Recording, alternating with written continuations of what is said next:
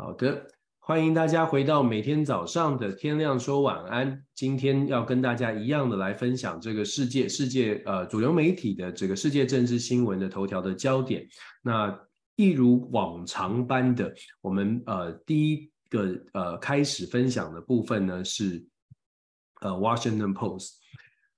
那今天的华邮呢报道什么消息呢？今天的华邮的大消息哦，是这个呃北韩北韩驱逐了美国的士兵 Travis King Travis King，这个呃蛮有趣的，因为通常人家不会跑到北韩去，但是呢，这个当呃美国的大兵在七月十六号、七月十八号啊，这个美国大兵跑到了北韩，他是不能说投诚了，但是他就是跨越了边境，他就不想要回到美国，因为他是。本来预计要被送上飞机回到美国，然后就呃让他让他离开部队哦。那在这个之之前呢，他其实在美国的部队当中，因为违反了规定，他被关了五十天。看起来他并不想回到美国，所以华邮的今天的这个世界新闻的头条焦点呢，他讲到了这个呃北韩驱逐了美国的士兵 Travis King，Travis King。那当然，他有后续的报道。他说：“我们知道，我们知关于 Travis King，我们到底知道些什么？基本上就是刚刚跟大家分享的。他其实，在美军的部队当中，可能过得不是很顺遂，他也违反了一些规定。所以，在他决定要去北韩跨越跨境到北韩之前呢，其实是被被关押了五十天哦。呃，如果朋友们在有当当兵的朋友，我自己当兵是宪兵，所以我们有称这个。”呃，有负责关禁闭，有一些这个逃兵啊，关禁闭，呃，关禁闭其实不好受哦，五十天，也许他呃这个心心生不满，或者是对于呃美军可能很失望，所以他决定了要跨越北韩，跨越边境到北韩。不过这个新闻蛮有趣的部分，也是大家可以后续来观察跟思考的是，呃，北韩在这个时候没有把 Travis King 当成一个人质，反而把他驱逐了。他是在试出橄榄枝吗？他是试出什么样的意思呢？因为过去我们知道北韩也曾经扣呃拘留拘留过美方的人美国的人士，那拘留呢通常都要透过各种的斡旋、各种的谈判才愿意释放，有的时候都拖很很很长的时间哦。但是这个 Travis King 却很快的，可以说是在两三个月之内就就。获得了这个释放，又或或者是说驱逐啊，而且看起来现在根据美国媒体的报道，就在这个这呃最近这几个小时之内，已经回到了美国的部队的这个呃掌握当中哦，已经在美国部队的监管之下了，等于是回到了这个南韩的这个地方。所以其实蛮有趣的，就是北韩对北韩在这件事情上面看起来并没有大特别的操作，那它政治的考量是什么？后续我们可以来看，是不是在递出橄榄枝，或者是不是在做出呃未来谈判，为未来的谈判，尤其是美日韩的三国的同盟现在很强势，是不是在铺陈什么？我们可以还后续来观察。好了，我们要改变模式，要说快一点，就先讲完头条，我们后续再来分享。那华邮的部分呢？今天的这个头条消息当中，还包括重要的焦点新闻，还包括了以色列。以色列呢，呃，在十一月三十号开始呢，就可以获得免签入境。那这个消息呢，如果乍看之下，很多朋友会觉得说这只是一个旅游的消息啊，头条的消息是这样。那当然，这个免签的消息呢，换得的是什么呢？换得的是呃，可能可以可以给巴勒斯坦人呢，或者是阿拉伯的这个呃。一些有身阿拉伯呃国家身份的人呢，在旅游上面的一些松绑的一些旅游的限制，这个是以色列要做出来的相对的交易。那当然，这个就有有呃有助于像巴勒斯坦人他们的他们的移移动哦。这个对于呃以巴之间的纷争，某种程度来说呢，也是一种也是谈判之后的一个结果。那美国是给了以色列新的这个呃免签证的待遇，免签证的待遇。然后在华邮的报部分也报道到了伊拉克，伊拉克有一个婚礼哦，伊拉克的婚礼礼堂失火，在一个大的婚礼当中呢，这个失火造成了一百多人死亡，两百多人受伤的一个非常呃呃这个呃悲惨的一个消息。那当然，他的死亡人数非常多。那根据报道呢，他是因为在这个非常大的这个婚礼的集会的场所，因为大家很高兴，然后呃释放了这个照明弹，希望把。呃，把场面呢弄得比较明亮，比较呃热闹一些，结果不慎的就引发了火灾，因为大家都聚集在这里，所以造成了这个悲剧哦。但这也不是第一次，其实呃，可能婚婚礼的习俗啊，或者是呃特别的活动的关系，过去也曾经发生过。但是这是一个很不幸的消息。另外，华友也报道了加拿大的众议院下议院的议长啊，决定要辞职下台了。我们前两天都有跟大家分享过，因为下议院议长在泽伦斯基的这个演说的时候，他邀请了一个在他选区之内的。一个这个呃乌克兰呃移民到加拿大的，他他是一个过去的这个老兵。那加拿大众议院议长呢，没有搞清楚状况，其实这个老兵过去曾经是纳粹的议员哦，所以就引发了很大的反弹。那现在这个风波还在持续的延烧，议长是决定下台，众议院议长下台了。不过我们虽然讲说是众议院的议长，可是加拿大的众议院的议长跟美国众议院的议长不太一样。加拿大众议院议长呢，其实他是无党派的，而且他主要负责的就。真的只是在议会当中、议院当中进行秩序的协调、秩序的管控，而不是有很大的政治实权跟政治影响力，所以它的象征性意义比较大一点。他的下台，当然政治的意涵跟政治的象征意义是大的，只不过是不是下台之后这个风波就会平息？我想，如果真的要政治操作的话呢，这个风波恐怕还没有那么容易，更何况呃，俄罗斯很有可能。根据这样的一个事情啊，就特别去讲说，哎呀，纳粹反纳粹的议题可以再来呃再来做一些操作。这是华邮今天的几个啊、呃、头条的消息。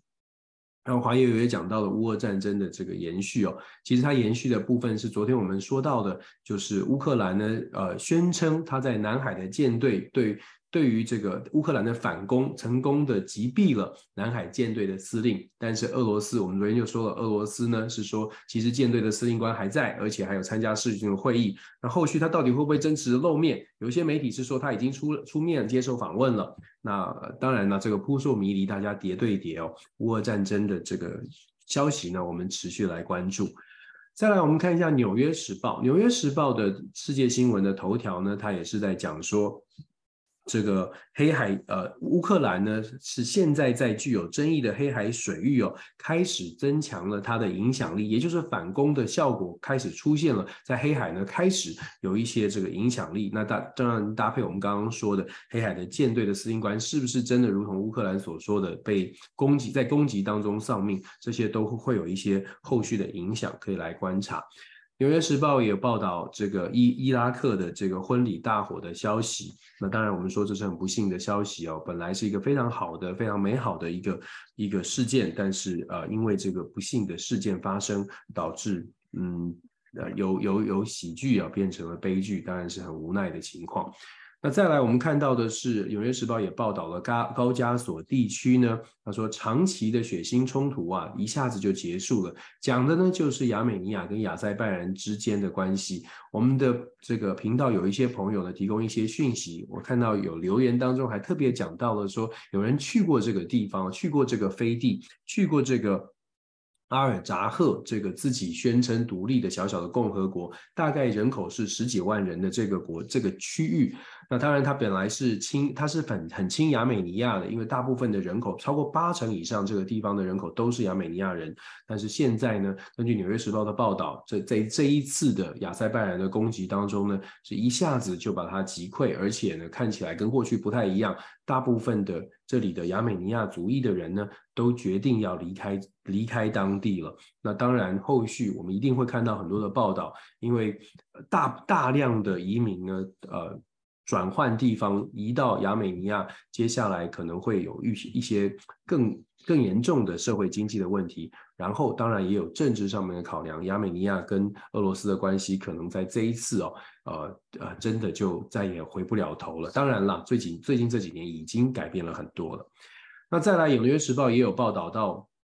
这个他说啊。多年的贪腐啊，让利比亚的这个水坝倒塌。利比亚的水坝很可很很明显的是因为贪腐偷工减料，数千人呢就陷入了这样的一个困境当中，而且是等于是葬身在这样的一个泥淖的坟墓里面了。他特别讲到利比亚的状况。其实我们看这些世界新闻，有的时候会看了挺感慨，也是我们一直在讲的国际政治的现实面，就是我们都在看美中竞争，我们都在看好像大国之间的角力，然后很很认真。的在分析。但是其实有很多像全球 Global South 所谓的全球南方或者发展中国家，他们面临的生活，他们面临的生活挑战，根本不是所谓的政治上面的纷纷扰扰或国防啊、飞弹啊、武器啊，他们连基本的生活条件都呃都不是很理想。所所以每天的生活，张开眼睛之后的生活，从从这个呃呃吃吃喝拉撒这种基基础的条件，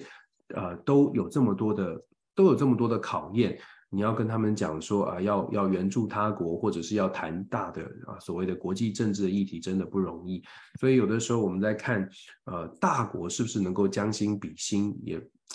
呃，是是政治现实面，但有的时候也会想说，大国在在讲，在跟小国交往的时候，到底你是用什么样的态度？我想看这些国际新闻呢，大家可能也会有一种，也也可能也会有这种感慨吧。好，有人说我废话太多，我应该赶快专心。《华尔街日报》《华尔街日报》的头条啊，讲的是一样的。这个 Travis King 他在北韩呢遭到了驱逐出境，他呃回到了这个美回回到了美国。到但是 Travis King 到底开不开心，我们就不知道了。但是头条的报道呢是报道到他被驱逐出境了。然后《华尔街日报》呢，他报道了一个消息，我觉得也蛮值得讨论的，就是德国德国暂停向交呃乌克兰交付远程飞弹。这个暂停向乌克兰交付远程的巡航飞弹，本来这个巡航飞弹呢叫做金牛座，这个飞弹其实是可以射程很远的，可以打到三百多英里。事实上，如果交付了的话呢，对于乌克兰来说，它的反攻它可能可以直接打到俄罗斯的境内。事实上，德国的三党的联合政府已经同意要交付金牛座的飞弹，但是德国的总理肖兹目前暂时 hold 住，就是暂时的呃认为呢，要再经过多番的思考来怎么样来交付。跟之前德国要交付这个乌克兰坦克的时候一样的一个考量，就是如果交付坦克之后，德国的呃军方的人士是不是要参与这个交付？是不是要到乌克兰提供维修啦，或者是训练？是不是要做这件事情？那如果德国的军方的人士必须要到乌克兰，那就可能会有一些风险哦。而且呢，那呃这个也担心说，坦交了坦克，现在又再交付远程的飞弹，会不会让德国也陷入了？直接进入到战场的风险，这是德国现在要考虑的问题。但如同我们所说的，联合政府的部分，呃，联合政府呢是已经批准了，已经许可了要交付这个远程的导弹，只是，只是德国的总理现在认为呢，应该要再从长计议，稍微 hold 住一下。德国目前有大概六百枚的这样的一个远程的巡航飞弹，什么时候要给乌克兰？那当然。不给了之后，会不会在战战局当中发挥一些影响力？这些都是可以观察的。再来呢，我们刚才讲到金牛座的远程飞弹，有《华尔街日报》就特别再加了一个加码报道、追踪报道。他说啊，乌克兰战争其实也是一场巨型的军火博览会，确实是这样哦。如同我们一直在讲的，现实现实，在乌克兰的战场上面，你看看德国，看看法国，看看英国，看看美国给的这种援助。前两天我们在讲的 M1 的布兰这个。艾布兰战车，然后金牛座的巡航导弹，然后的之前之前的豹式战车等等，然后再还有韩国韩国这个卖到波兰的这个韩国的战车，其实呢，这一场乌俄战争，它某种程度也是让各个军火商有机会，不管是展示测试啊、他有这个武器就必须要拿在战场上真实的来运用哦。所以《华尔街日报》呢就做了这样的一个报道，他说乌克兰战争其实也是一场巨型的。军火博览会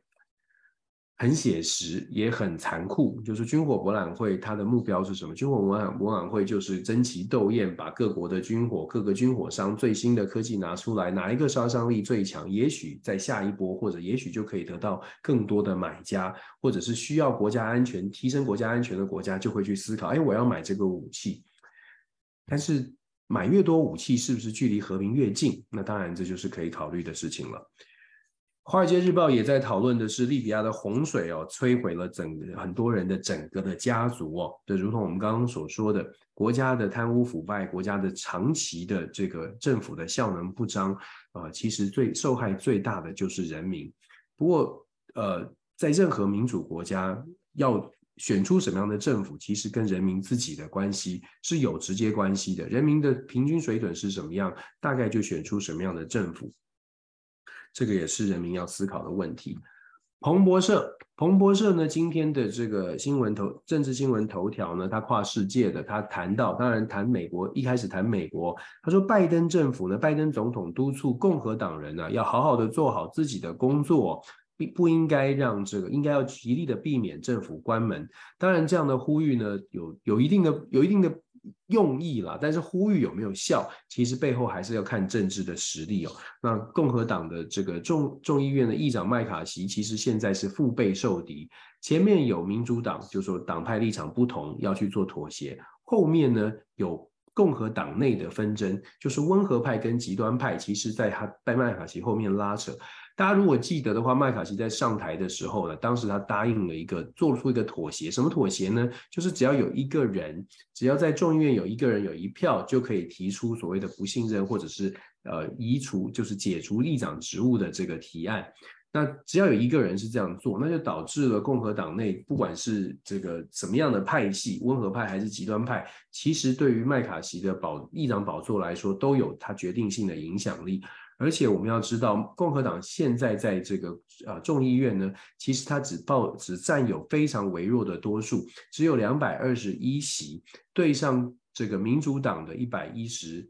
呃一百一十二席，其实呢，共和党的领先幅度是非常小的。而且共呃众议院当中四百三十五席当中，你过半是两百一十八票，两百二十一席。如果只要有三个人跑票，只要有第四个人跑票，那基本上共和党的优势就不见了。麦卡锡现在面对的激进派，可能本来就比较反对他的人呢，这个呃长期对他不是很满意的人，其实数字就超过了这个四票。这也是为什么麦卡锡，我们说麦卡锡真的是腹背受敌。怎么样妥协可以让民主党这边同意，可以又可以让又可以满足共和党的需求，难度很高，所以政府关门的可能性，其实到目前为止呢，还是机会还是颇高的。彭博社也报道了印度哦，他说印度跟加拿大的这个冲突哦，虽然在军事上面的这个互相的交流不会受到太大的影响，我们前两天有跟大家分享，但是在贸易投资上面或者是相互的感受上面，可能会带来一些冲击。这是彭博社的报道。彭博社也报道了巴西的总统鲁拉呢，打算要跟巴西的央行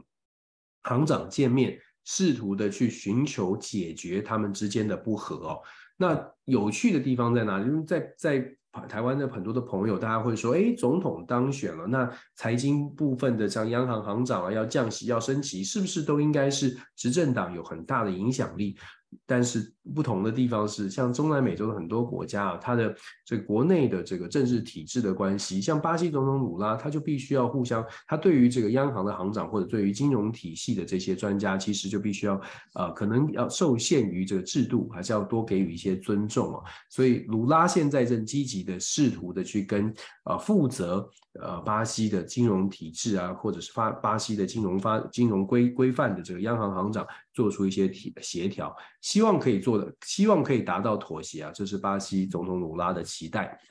另外，彭博社也报道了加拿大的这个呃众议院下议院的议长下台的事情。我们刚刚特别提到了，因为他我误这个误判局势哦，请来一个可能他不是很清楚过去经验的一个呃老兵，那导致呢呃政治上面的这个后坐力很强，被迫要下台，被迫下台啊辞职下台。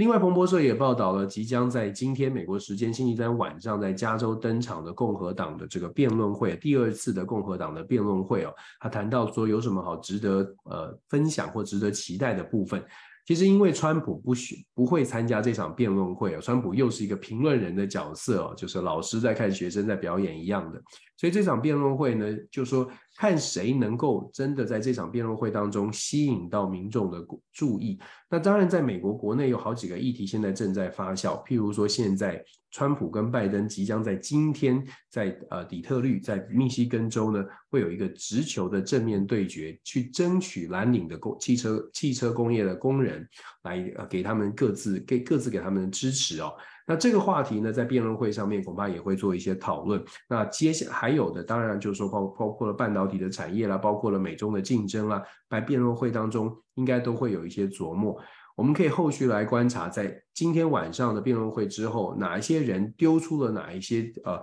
惊讶的话题，可以来看一下。但是呢，以现在的民调看起来，我们前两天有跟大家说，以现在的民调看起来啊，共和党的呃初选现在感觉是在争夺，看看谁是第二名，然后看看有没有机会未来呢跟川普来做一个合作。这是我们目前看到的美国政治。不过啊，政治瞬息万变，民意如流水，所以川普其实虽然是遥遥领先，但是他还是很努力的在争取。你看他飞到底特律去争取工会的支持哦。这是我们看到的彭博社的新闻。再来，我们来看到的是日日本经济新闻的新闻哦。日本经济新闻的这个消息呢，它的头条是在谈说，起亚跟现代汽车召回三百三十万辆，在美国召回三百三十万三呃三百三十七万辆汽车，因为引擎引擎会起火的问题，所以它做出一个召回。起亚跟现代汽车在美国呢，其实很多朋友不知道，就是说起亚跟现代汽车，其实在今年初就有一项有个新闻谈到的是。这两家公司的汽车特，尤其是在二零一五年到二零一九年出所出产的起亚跟现代的汽车，因为标准配备当中并没有加装所谓的防盗的系统，导致这一段年份的起亚现代汽车，它在美国的失窃率是非常非常高的。那在今年初的时候呢，有好几家的美国的保险公司公公司哦，汽车保险公司是拒绝在特定的地区，比如说像丹佛啦，像是。都会区，它是拒绝受理起亚跟现代汽车的保险，因为认为他们的防盗系统以及整体的设计哦，并不是这个风险实在太高了，损失的风险实在实在太高，所以拒绝承保。那这是起亚跟现代汽车在美国遇到的一个现在遇到的一个新的挑战，是说他们有设计上面有一些问题。那当然，我们必须说，韩国车十年前跟现在，呃十呃十几年前跟现在，在美国的市占率以及在美国的评价。差别非常大，是大幅的提升了。但是呃，看起来呢，起亚跟现代汽车可能还是要这个呃，在遇到的这个状况之后，可能还是要做一些处理哦，来来挽回更多人的信心。这是这是日本经济新闻报道的一个消息。另外呢，日本经济新闻当然也报道了今天的重要消息，就是北韩驱逐 Travis King，就是美国士兵的消息。北韩因为非法驱逐这个。非法越境的 Travis King，但是就如同我们所说的，后面的政治的盘算是什么？为什么不把 Travis King 拿出来当做一个谈判的筹码呢？跟过去的操作方式好像不太一样，有什么样的考量？我们后续可以来看，来观察一下。日本经济新闻也讲到了，日本正在考虑把东京、福冈、大阪跟札幌这四个地方呢设为经济特区，什么概念呢？根据媒体的报道呢，他是讲说。这个岸田首相呢，打算要把这四个地方呢设置成为更适合外国投资的，甚至是英语的英语的行政特区哦，减少外国来到日本投资的遇到的一些比较琐碎的一些麻烦。那你现在看起来呢，是打算要真的打造一个完全完全优质、适合外资投资的环境。能不能成功，我们可以来观察。但是确实哦，日本的经济也遇到一些挑战，而且日币的这个跌幅，我想在很多朋友都已经观察到了，已经到呃一美元兑换一百五十块左右。这个对于日本的经济当然会有一些影响。所以岸田文雄首相正在考虑的是设定这个经济特区，是不是能够促进呃外资的合作，跟外资的合作，用这种方式能不能拉升日本的呃，能不能做出一些。正向的带来一些正向的冲击，这个也是我们可以观察的。日本经济新闻也报道了，日本跟中国呢这两个国家啊，他们在这个他们的这个货运货运产业呢，是全球排放量这个碳排放最严重的这两个国家，希望他们能够改善。不过在经济跟气候变迁、经济跟环境的这个平衡当中啊。有多少的国家可以真正的做到完全的平衡？当然要努力，可是确实有一些现实层面的考量。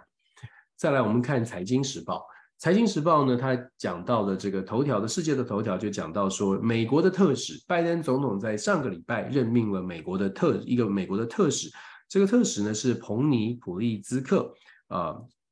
他是在奥巴马时期的商务部长，就是现在雷蒙多的位置。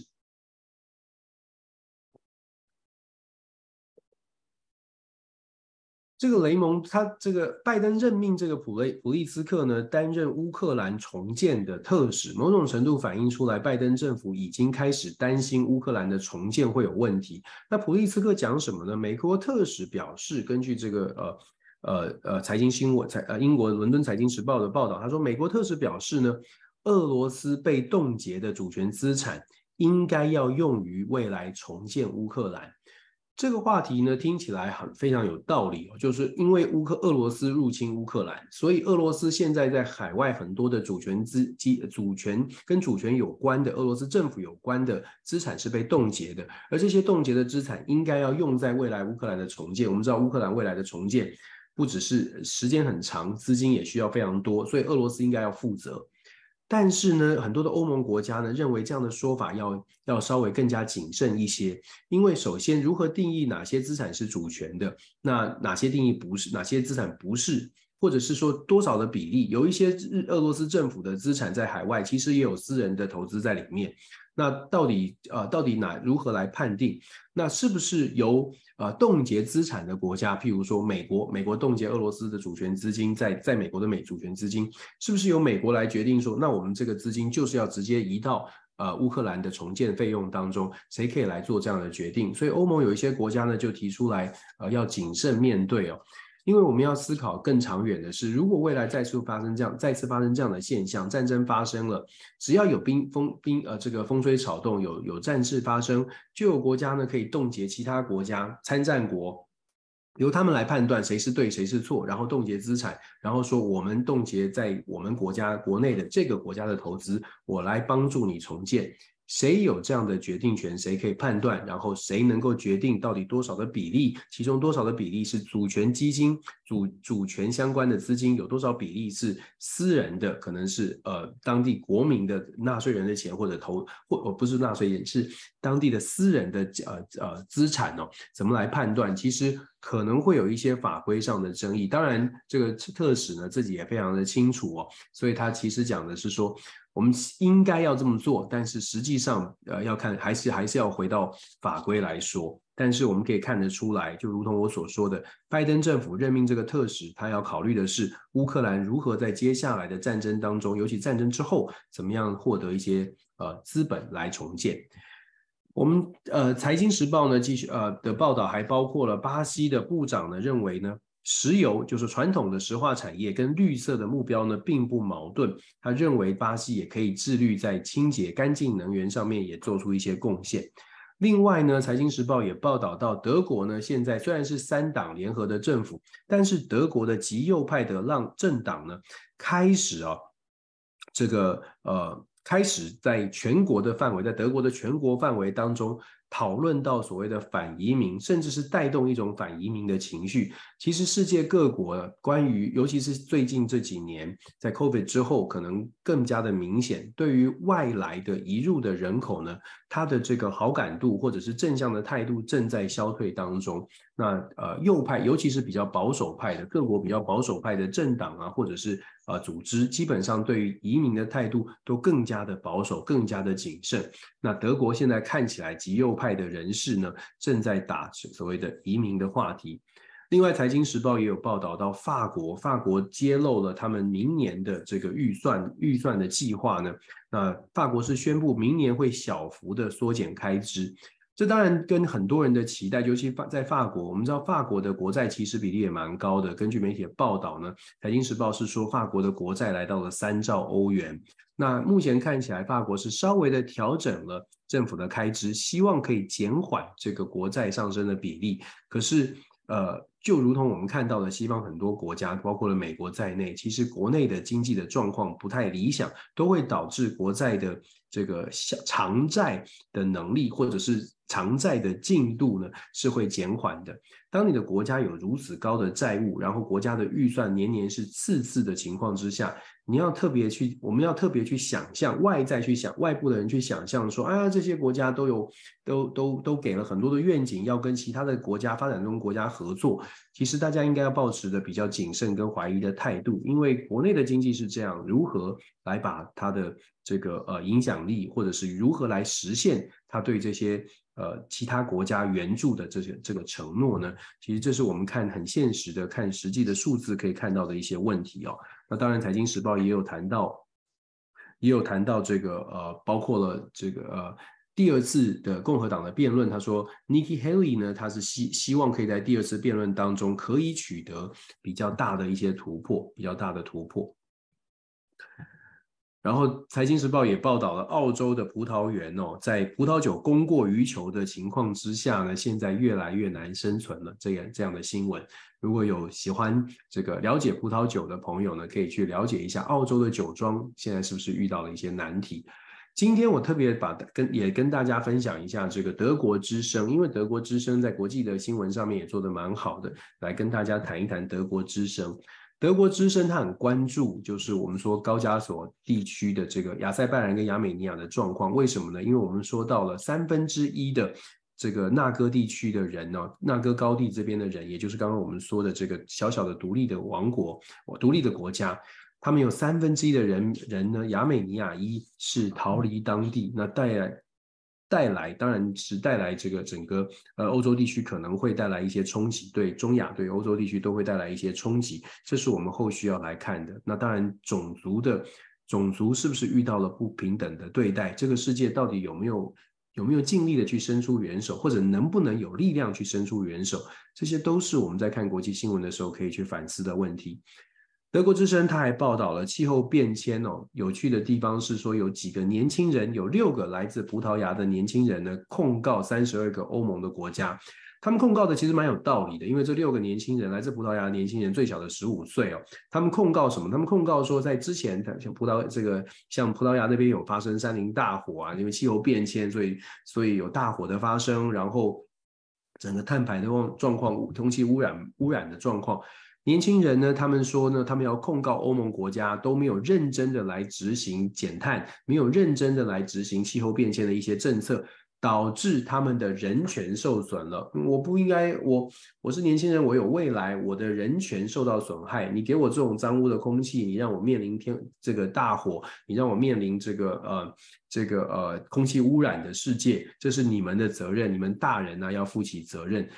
当然了，这个法律的诉讼哦，当然是很大的，就是这个这个诉求是很清晰的。能不能有后续的，能能不能真的达到什么成果？因为他们要求的是政府要认真做事嘛，也不是特别说啊，你赔我这六个小朋友，赔我这六个年轻人什么样的经费，但是他要求的是政府认真做事，所以他的政治上面的象征意义是蛮明显的，就是呃。大人们都在讲说气候变迁如何管制，但是做的太少了。现在年轻人呢，发起了这种发起的这个诉讼哦，希望可以取得更多人的重视。另外呢，德国之声当然讲到了北韩，北韩驱逐了美国的美国大兵，这个大概是今天跨跨所有的主流媒体我们都可以看到的消息。另外呢，法国法国呢这个呃法国的大使呢在。宣布法国总统马克龙宣布撤军之后，他也正式的离开了尼日哦。我们在谈到尼日，尼日一样的，就是说在七月二十六号尼日军政变之后，你看现在两个月，真的是整整两个月过去了。在前每一次发生的军事政变，大家有没有发现，就是谴责谴责哪里不对，要支持民主，然后就没有然后了。法国当时呢，在尼日政变之后是留在当地一千五百个驻军留在当地的理由是，他们认为说可以稳定住这个状况，而且还是希望民主的政府可以回来，所以法国可以提供一些援助。但是马克宏呢做出决定，就是让整个大使也撤回，军队也撤回。两大原因，第一个原因，第一个原因是因为一千五百人其实也没有办法。帮真的帮真的稳定住尼日的状况。尼日军政府上台之后，各种的这个混乱的状况不断，一千五百人实力不实在是无法来维维持维持，也没有办法真的做到反恐的达到反反反恐的效果。但是法国又不愿意再投入更多。我们刚才说法国的国债，法国大家又不也不愿意投入更多的兵力，而且兵力要投入多少才够呢？一千五变三千变四千五变五倍。才会会够吗？这是第一个原因呢，就是挑战太大了。第二个原因呢，其实尼日的军政变呢，某种程度受的受到尼日自己本身，尤其是年轻世代的接受，因为本来的尼日的总统并没有把事情做得很好，虽然得到西方国家的支持，也虽然看起来是走民主的程序，可是他对于呃不。尼尼日国内的经济对于尼日的照顾并不是很好，导致年轻世代觉得，你看就是靠着外国势力上台，还不如我们自己找一个人哦。所以法国继续留在尼日也是吃力不讨好，因为民众对于法国的印象并不是非常的正面，就是因为法国去支持前面的总统不适任的总统。好，这是法国撤离了尼日哦。后续我们来看，是不是整个法国撤离之后，西方势力对于非洲国家，尤其是撒哈拉地区，如果影响力降低的话呢，会不会造成撒哈拉地区的其他国家又有新的政变发生？呃，这个这个当然是包括我们说刚果民主共和国之前有跟大家提到的，整个中东中西非地区呢，有很多国家的政权本身就是不稳的，在法国决定撤出之后，会不会有连锁反应？这个可以来看一下。再来，德国之声有报道，德国呢禁止新纳粹组织对于儿童的教育进行洗脑，他们做出一系列的动作。然后，德国之声也报道了伊朗，伊朗呢。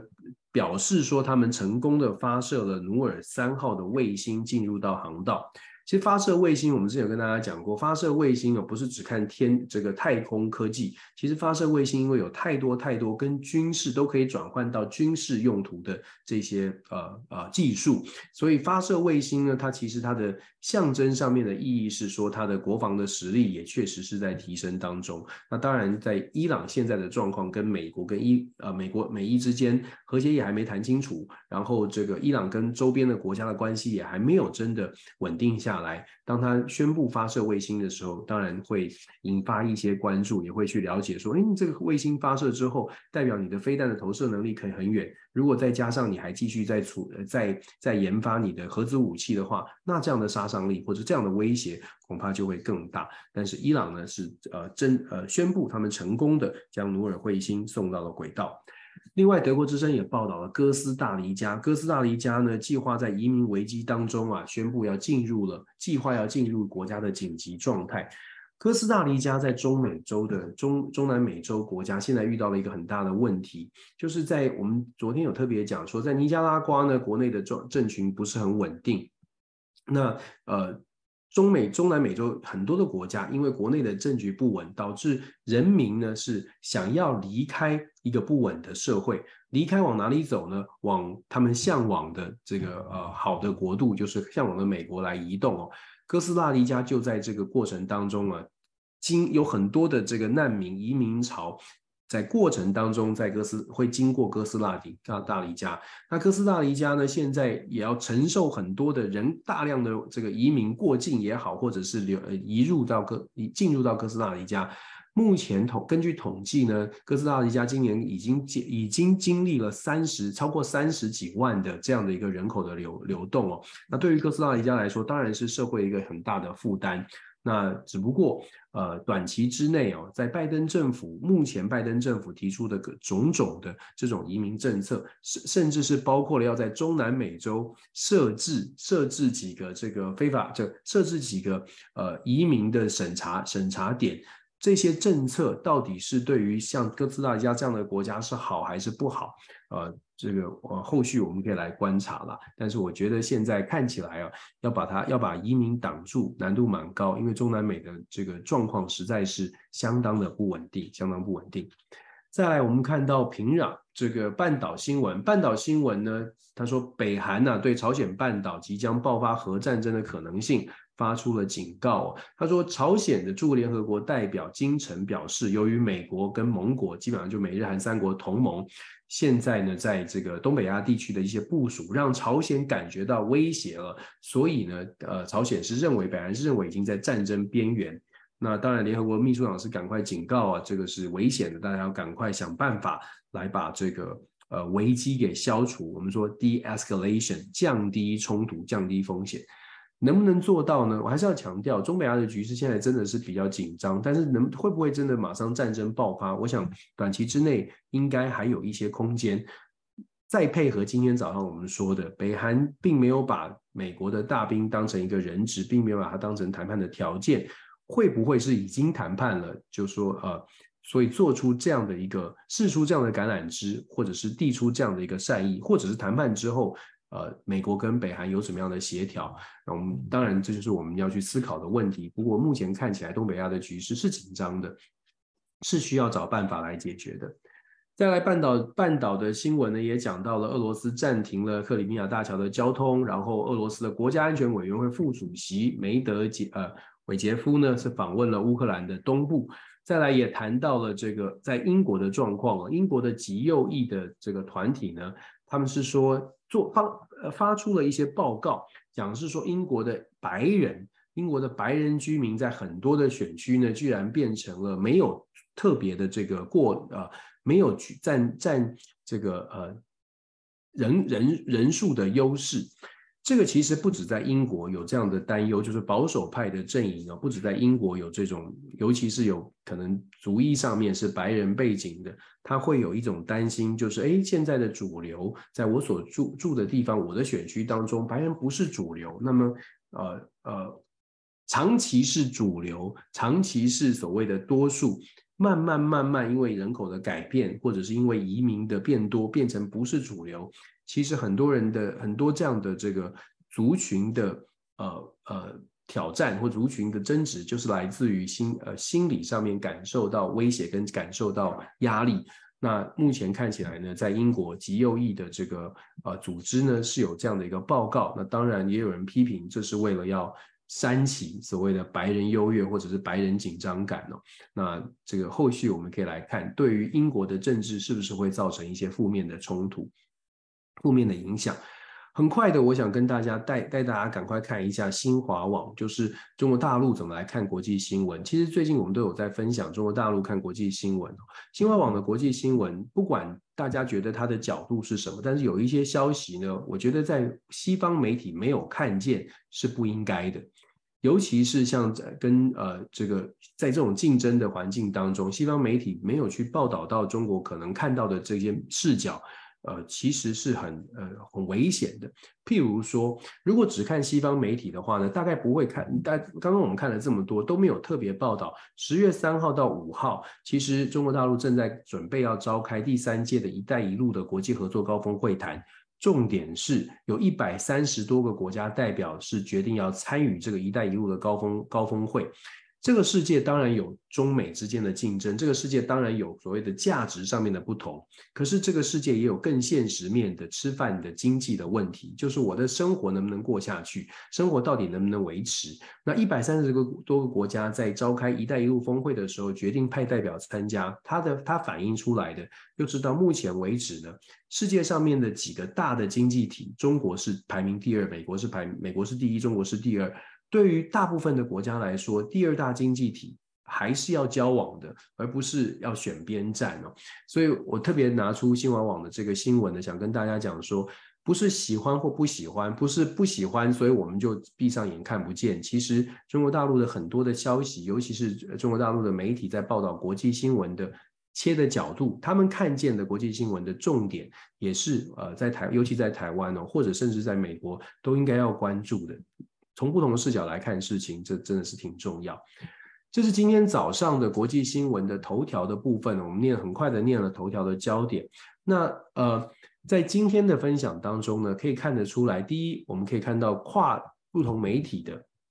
这个重点消息，就是北韩跟美国之间呃驱逐了这个美国的士兵。驱逐，我们说他到底后面的盘算是不是释出橄榄枝，还是做出什么样的协调，不得而知。但是确实跟过去的操作是不太一样的。再来，我们刚刚讲到了，特别我刚刚才在讲的就是“一带一路”的问题。其实不只是一带一路哦，世界各国呢现在遇到的一个状况是，国内的经济状况看起来都不是特别的理想。“一带一路”只是我们刚刚报道新华社报道的这个国际新闻的一个重点，就是十月三号到五号。在北京要召开“一带一路”，有三百一百三十多个国家与会。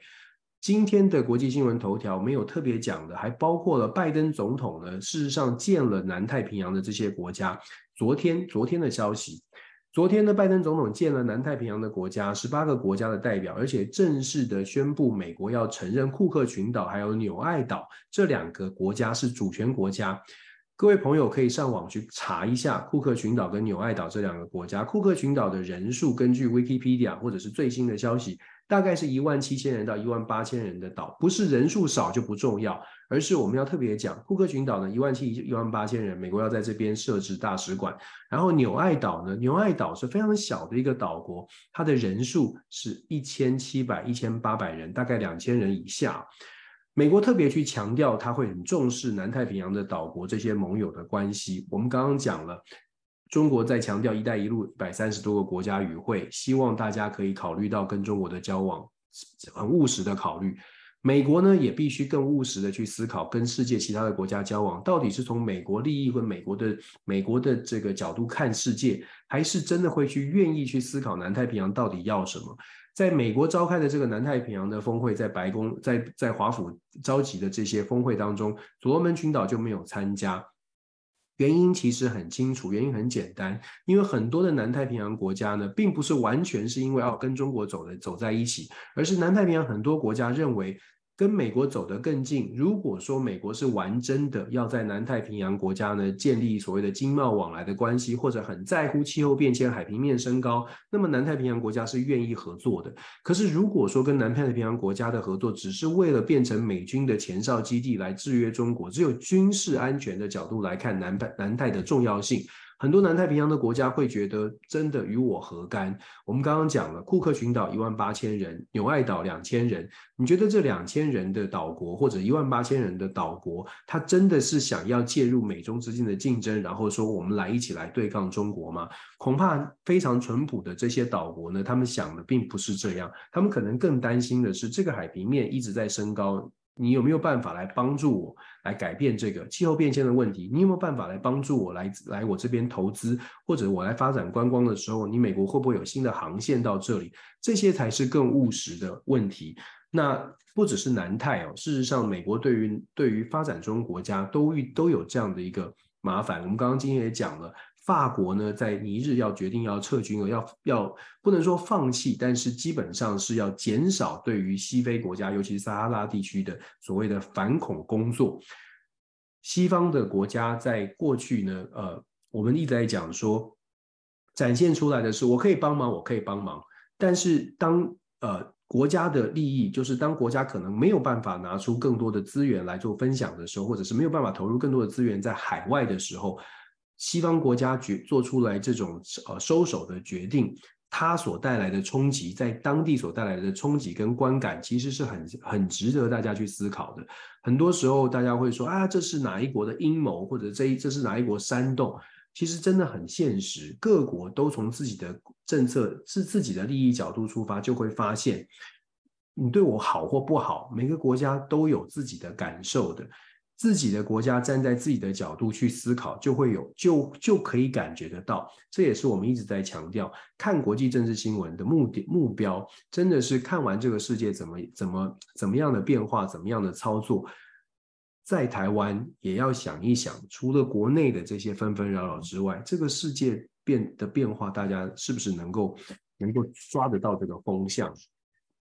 好了，很多朋友说我很啰嗦，讲太多了，抱歉抱歉。好了，这是今天九月二十七号，九月二十七号的天亮说，呃，天亮说晚安。今天跟大家分享的国际政治新闻的头条焦点，呃，希望可以跟大家持续一起来学习。我们每天早上尽可能的来做这样的事情呢，就是希望可以跟大家啊、呃，交朋友一起学习。所有的批评指教我都会来，我都会关心，但是我们心情都要保持愉快，这是自己的一种修炼，也是跟大家一起呃，跟大家分享的这个这个呃心情吧。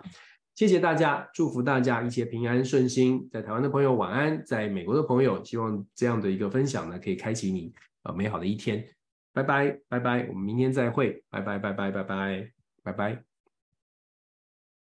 谢谢大家，谢谢，拜拜。